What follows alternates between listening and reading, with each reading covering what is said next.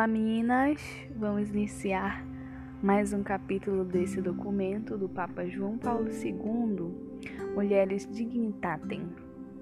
Capítulo 2 Mulher Mãe de Deus Teotocos União com Deus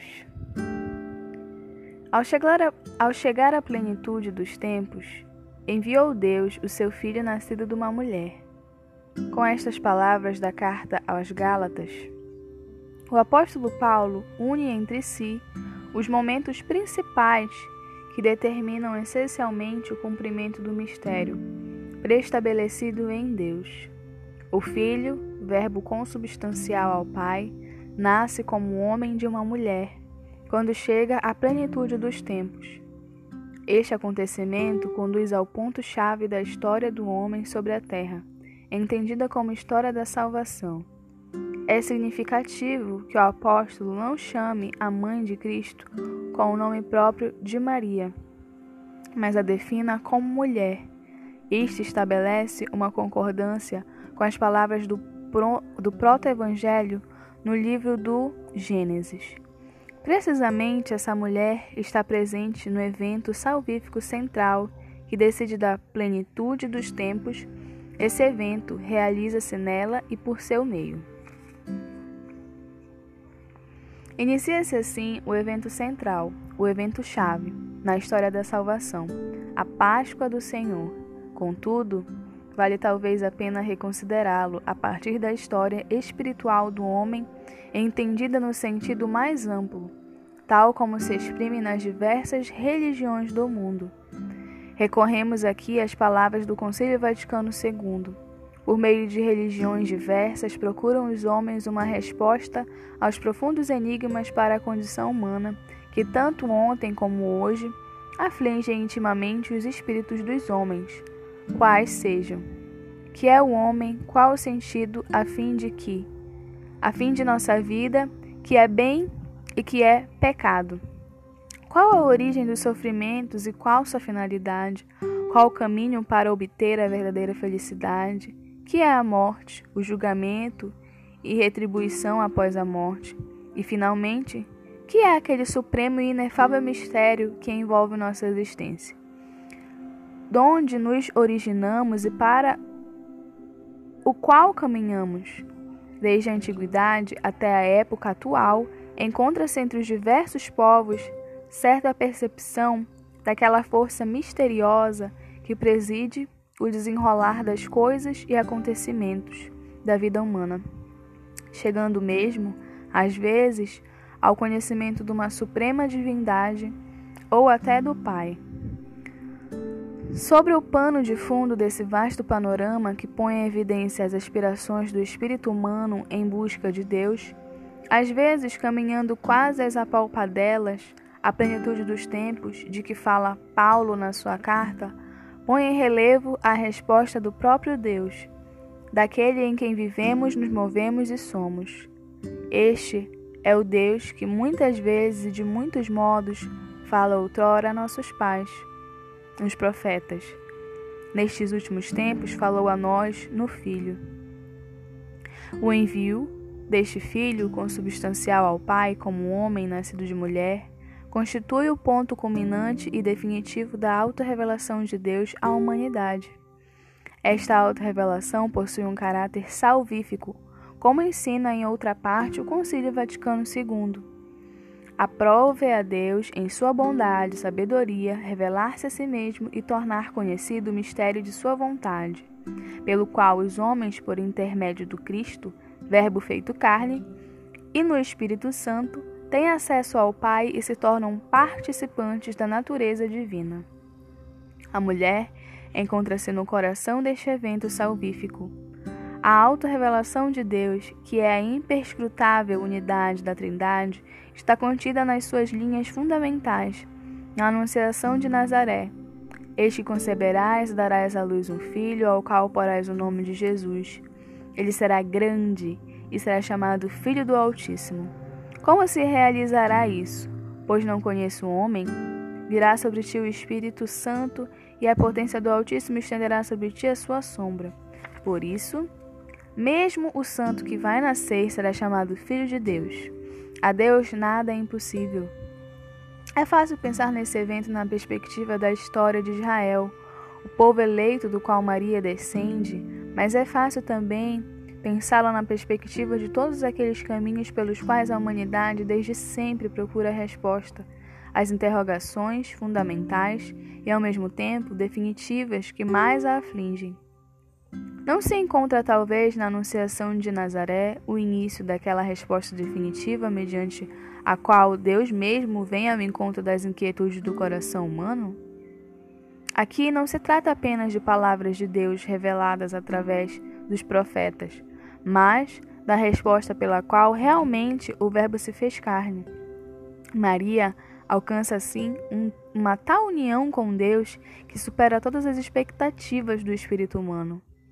Supera até mesmo as expectativas de todo Israel e, particularmente, das filhas deste povo escolhido.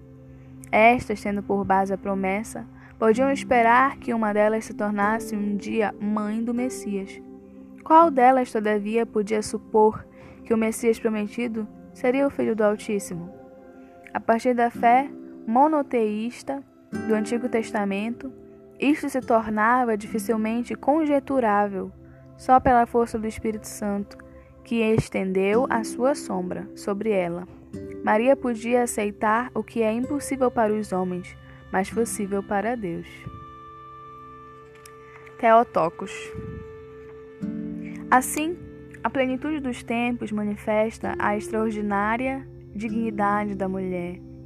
Esta dignidade consiste, por um lado, na elevação sobrenatural à união com Deus em Jesus Cristo, que determina a profundíssima finalidade da, existi da existência de todo homem, tanto na terra como na eternidade.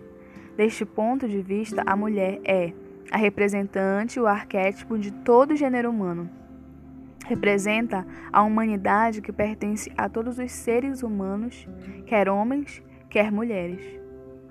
Por outro lado, porém, o evento de Nazaré põe em relevo uma forma de união com o Deus vivo que pode pertencer somente à mulher. Maria, a união entre mãe e filho. A Virgem de Nazaré torna-se, de fato, a mãe de Deus. Em verdade, recebida desde o início da fé cristã foi solenemente formulada no Conselho de Éfeso, contrapondo-se à opinião de Nestório, que considerava Maria exclusivamente mãe de Jesus homem. Este concílio salientou o significado essencial da maternidade da Virgem Maria. No momento da Anunciação, respondendo com seu fiat, Maria concebeu um homem que era filho de Deus, consubstancial ao Pai, portanto, é verdadeiramente a mãe de Deus, uma vez que a maternidade diz respeito à pessoa inteira e não apenas ao corpo, nem tampouco apenas à natureza humana. Deste modo, o nome Teotocos, Mãe de Deus, tornou-se o nome próprio da união com Deus concedida à Virgem Maria. A união singular da Teotocos com Deus, que realiza do modo mais eminente e a predestinação sobrenatural, a união com o Pai, prodigalizada a todo homem, filho in filio. É pura graça, como tal, um dom do Espírito. Ao mesmo tempo, porém, mediante a resposta da fé, Maria exprime a sua livre vontade, portanto, a plena participação do eu pessoal e feminino no evento da encarnação. Com o seu fiat, Maria torna-se o sujeito autêntico da união com Deus que se realizou no mistério da encarnação do Verbo consubstancial ao Pai. Toda ação de Deus na história dos homens respeita sempre a vontade livre do eu humano. O mesmo acontece na Anunciação em Nazaré. Servir quer dizer reinar. Este evento possui um caráter nitidamente interpessoal.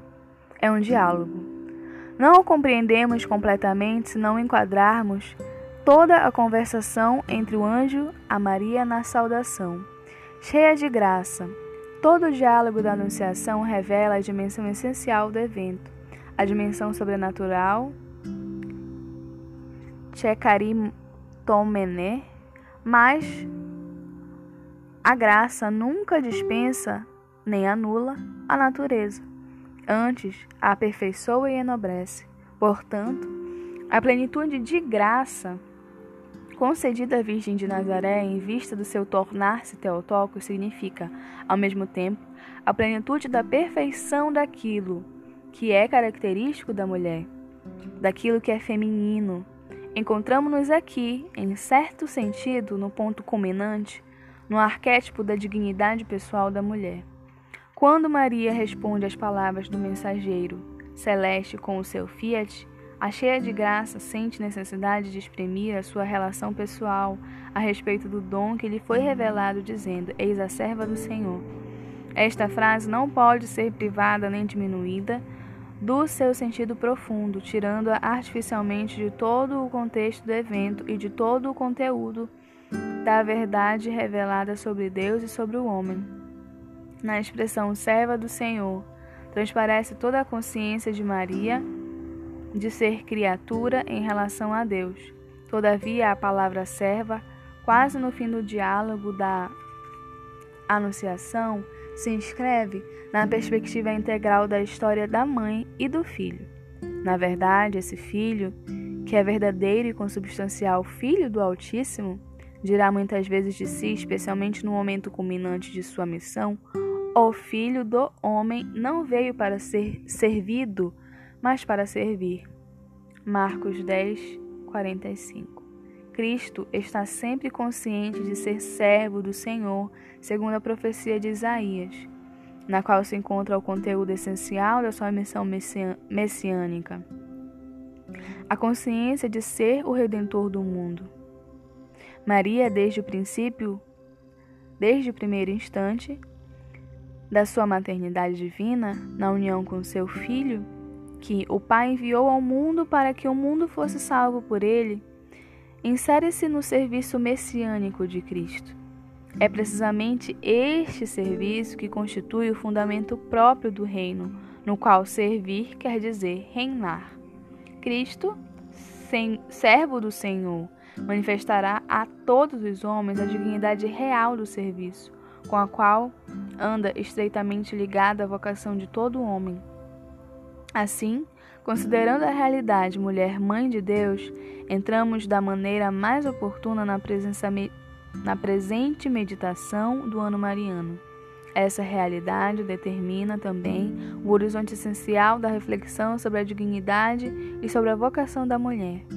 Ao pensar, dizer ou fazer algo em ordem à dignidade e à vocação da mulher, não se devem separar deste horizonte o pensamento, o coração e as obras. A dignidade de todo homem e a vocação que a ela corresponde encontram a sua medida definitiva na união com Deus. Maria, a mulher da Bíblia, é a expressão mais acabada desta dignidade e desta vocação. De fato, o ser humano, homem ou mulher, criado à imagem e semelhança de Deus, não pode realizar-se fora da dimensão desta imagem e semelhança.